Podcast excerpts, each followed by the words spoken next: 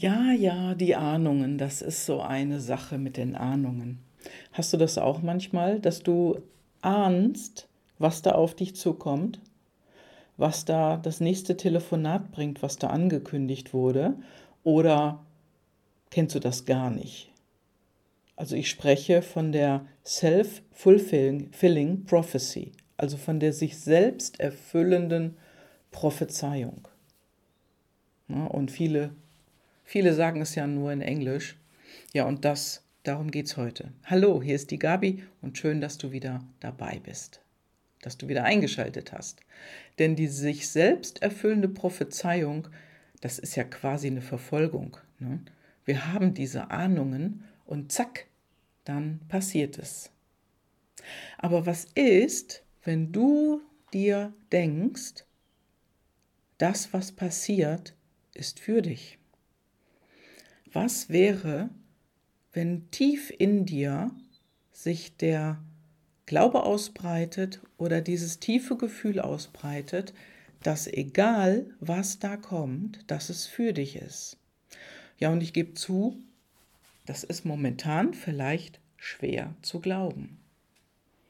Vielleicht ist es schwer zu glauben, weil du einfach schon so negative Erfahrungen damit gemacht hast, dass du das einfach wegschiebst, dass du das von dir wegdrückst.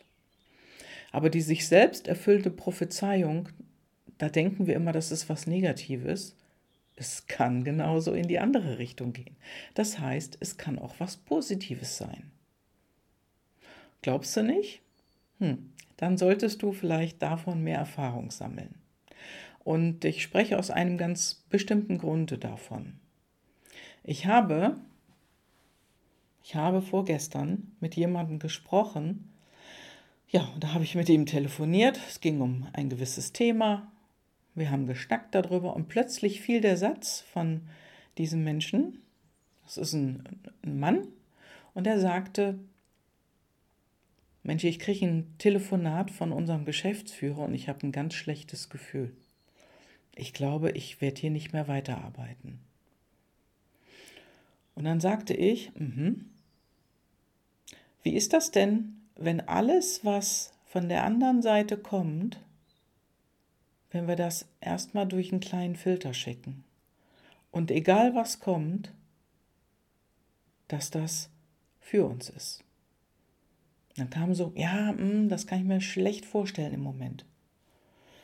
Ja, und dann habe ich ihn gefragt, warum er denn dann denkt, dass es was Negatives ist. Es kann ja auch was Positives sein, ob er denn die Erfahrung auch schon mal gemacht hat. Ja, dann kamen wir in ein anderes Gespräch. Ja, und er hatte tatsächlich diese Erfahrung schon gemacht. Aber diesmal, diesmal wusste er es schon, dass es nicht positiv ist. Ja, also wir hatten ein längeres Gespräch und wir haben das Gespräch dann beendet und vorher hat er versucht, sich darauf einzutunen, dass egal, was in diesem Gespräch gesprochen wird, dass es für ihn ist. Denn in die Zukunft können wir ja alle nicht schauen. Wir haben keine Glaskugel auf dem Schreibtisch stehen. Wir können da nicht nach vorne gucken, ein Tag, zwei Tage, eine Woche, ein Monat oder ein Jahr in die Zukunft. Das können wir nicht. Wir haben aber manchmal so ein Gefühl, Mhm. Das könnte stattfinden oder jenes könnte stattfinden. Oder da gibt es noch was Drittes, ein drittes Szenario, was passieren könnte. Also diese Was wäre wenn Frage im Prinzip. Also sowas höre ich nicht so gerne, ehrlich gesagt, denn was wäre wenn, das ist auch manchmal ein Herbeireden eines Szenarios, was uns sowieso nicht gefällt. Und deswegen versuch du dich einfach darauf einzustellen, egal was bei so einem Gefühl in dir ist, dass es für dich ist. Ich weiß nicht, ob du die Geschichte kennst. Es gibt eine Fabel oder vielleicht auch ein Märchen, also ich glaube, das ist aber eher in dem Bereich der Fabeln einzusortieren. Da ist ein Mann mit einem Sohn und dann ruft der König alle Söhne des Landes zum Krieg. Und die Nachbarn, die alle schon keine jungen Söhne mehr haben, die sagen, oh du armer Mann, jetzt muss dein Sohn in den Krieg. Der Sohn am nächsten Tag reitet los, das Pferd bäumt sich auf, er fällt runter und bricht sich das Bein.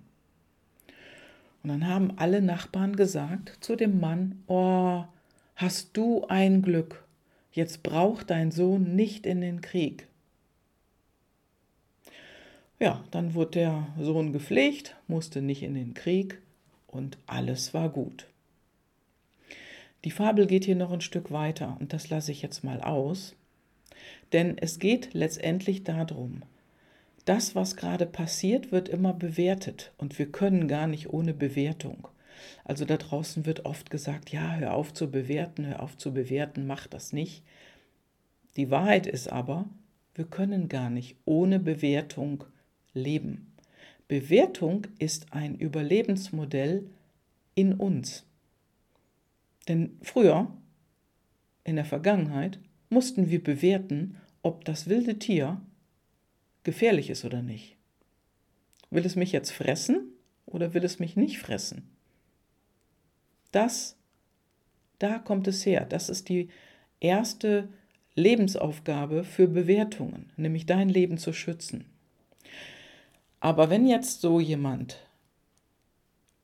wenn jetzt so jemand kommt und sagt, oh du armer, jetzt muss derjenige wegziehen, jetzt muss er in Krieg, oh Gott, dann ist das eine Bewertung, ja, die natürlich auch in die andere Richtung schwimmen kann. Nämlich wie hier in der Fabel, dass der Sohn vom Pferd fällt, sich das Bein bricht und dann eben nicht weg muss. Dass er zu Hause bleiben kann, das Bein pflegen kann und wieder gesund wird. Nur was machen wir in unseren täglichen Aktivitäten? Und was hat der Mensch gemacht, mit dem ich hier im Gespräch war?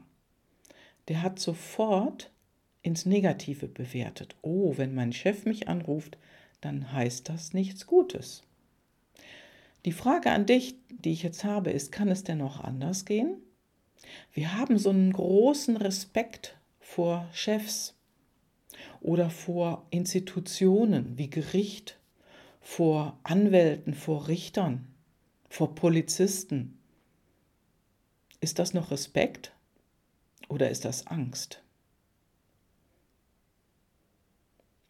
Ich würde es eher so bewerten, dass es eher mit Angst zu bezeichnen ist. Denn Respekt ist ja auf Augenhöhe.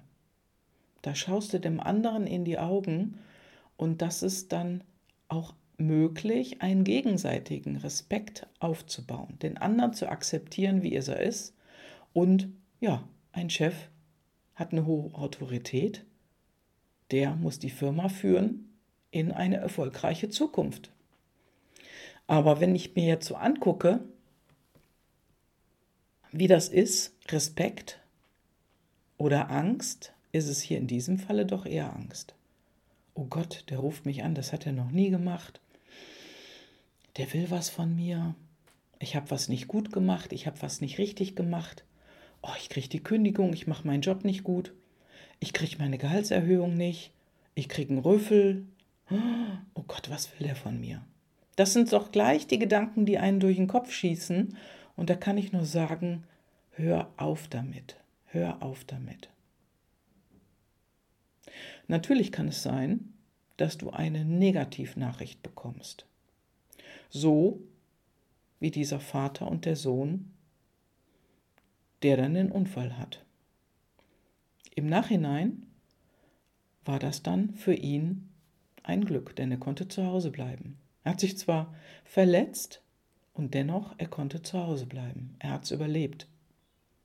Was ist denn, wenn eine schlechte Nachricht von deinem Chef an dich kommt, also ausgesprochen wird, wenn ihr ein unangenehmes Gespräch habt? Dann ist vielleicht die Arbeit in dieser Firma zu Ende. Das mag sein. Aber wer sagt denn, dass nicht hinter der nächsten Ecke das genau richtige Passende für dich lauert, wo du dann anfangen kannst, wo du dann deinen Job haben wirst. Was ist, wenn das nächste Beste für dich um die Ecke kommt? Bist du offen dafür?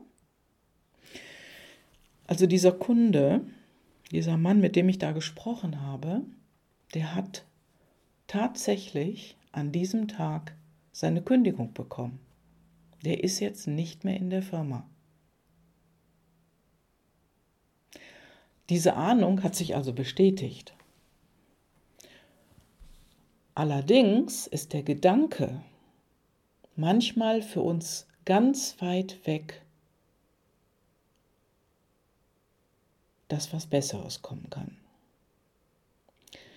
Denn im Gespräch, was ich dann mit ihm hatte, da sagte er mir schon, es war sowieso nicht das Richtige für mich. Ich habe mich da gar nicht wohlgefühlt. Und dann sagte er so Sätze wie, ich wünschte, ich wäre selbstbewusster. Ich hatte schon so eine Ahnung und ich wusste tief in mir, dass das nicht der richtige Job war. Ich kam sowieso mit meiner Chefin nicht klar. Da war nicht so gute Vibration zwischen uns. Das lief nicht so gut. Diese Firma war unglaublich hoch getaktet. Da bin ich gar nicht mitgekommen als Neueinsteiger in dem Job. Ich hatte gar niemanden, den ich fragen konnte. Die brauchten eigentlich jemanden, der da drin schon topfit war. Und das war ich ja gar nicht. Also hier will ich im Prinzip dir nur die Nachricht mitgeben, überprüfe, ob das, was du machst, wirklich, wirklich 100% zu dir passt. Denn wenn es das nicht ist, dann mag es im ersten Moment natürlich ein Schreck sein. Oh, die wollen mich jetzt nicht mehr. Nur wenn du tief in deinem Inneren weißt, es ist doch nicht das Richtige für dich. Dann stell dich sofort auf den Standpunkt, bitteschön. Und vielleicht, vielleicht musst du sogar eine Nacht darüber schlafen oder zwei. Nur spätestens dann stell dich auf den Standpunkt, dass du jetzt das Optimale für dich findest. Lass dich mal darauf ein und ich wäre sehr interessiert, wie das bei dir ge geworden ist, also was bei dir passiert ist. Ja, liebe Grüße und ich berichte, wenn es was Neues gibt. Bis dann, ciao, ciao, deine Gabi.